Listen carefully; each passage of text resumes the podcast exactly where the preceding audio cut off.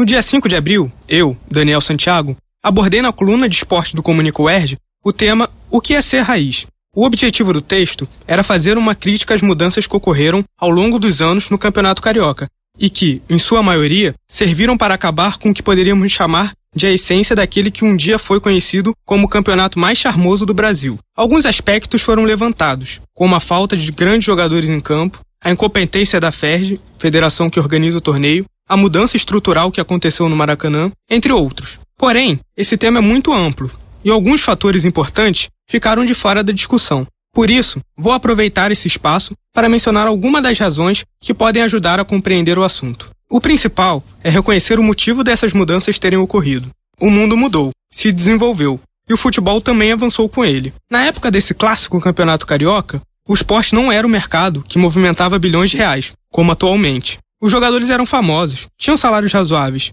mas nada comparado à fortuna que os principais atletas ganham hoje em dia. O foco não era ir para a Europa, jogar uma Champions League ou assinar um contrato que definiria sua vida financeira. Atuar pela seleção brasileira e ter um sucesso em um clube nacional era o ápice para um jogador. Era a visão de uma carreira perfeita, e por isso o alto número de craques e jogadores renomados atuando no país. O processo de modernização do futebol o tornou um negócio bilionário. Esses objetivos de vida se transformaram, e a saída do país começou a ser vista como um sonho de consumo de muitos jogadores, enfraquecendo o nível dos nossos principais torneios. Esse movimento financeiro também impactou o futebol brasileiro e aumentou a disparidade entre os clubes grandes e pequenos. O talento dos jogadores ficou em segundo plano, e a discussão de receitas e despesas se tornou corriqueira, tanto em programas esportivos como nas mesas dos bares.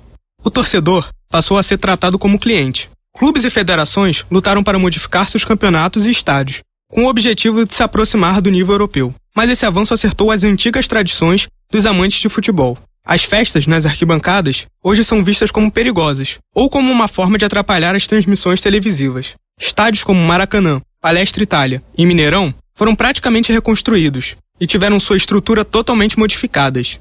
Essas obras foram caras e, consequentemente, aumentaram o preço dos ingressos, assim tirando a oportunidade das camadas mais pobres da sociedade terem acesso aos jogos. Na tentativa de modernizar o futebol nacional, os responsáveis tiveram sucesso em algumas partes. Mas faltou o mais importante, que deveria ser prioridade de todos: elevar a qualidade do nosso futebol, mantendo nossos principais jogadores e garantir a liberdade do torcedor de apoiar o seu time da maneira que achar melhor. E não apenas os torcedores que tenham dinheiro para pagar um plano de sócio torcedor ou um ingresso a 50, 60 reais por jogo. Cada um tem o direito a escolher qual futebol o agrada mais. Mas para mim, que cresci nas arquibancadas e pude desfrutar um pouco desse clima raiz nos estádios, é difícil aceitar que essas mudanças melhorem o futebol. Até hoje não vi grandes mudanças. Vi apenas o Maracanã, estádio que eu frequento desde os quatro anos, ser destruído em nome do futebol moderno e perder completamente sua identidade. Além disso, vi também a distância entre o futebol europeu e o brasileiro aumentar.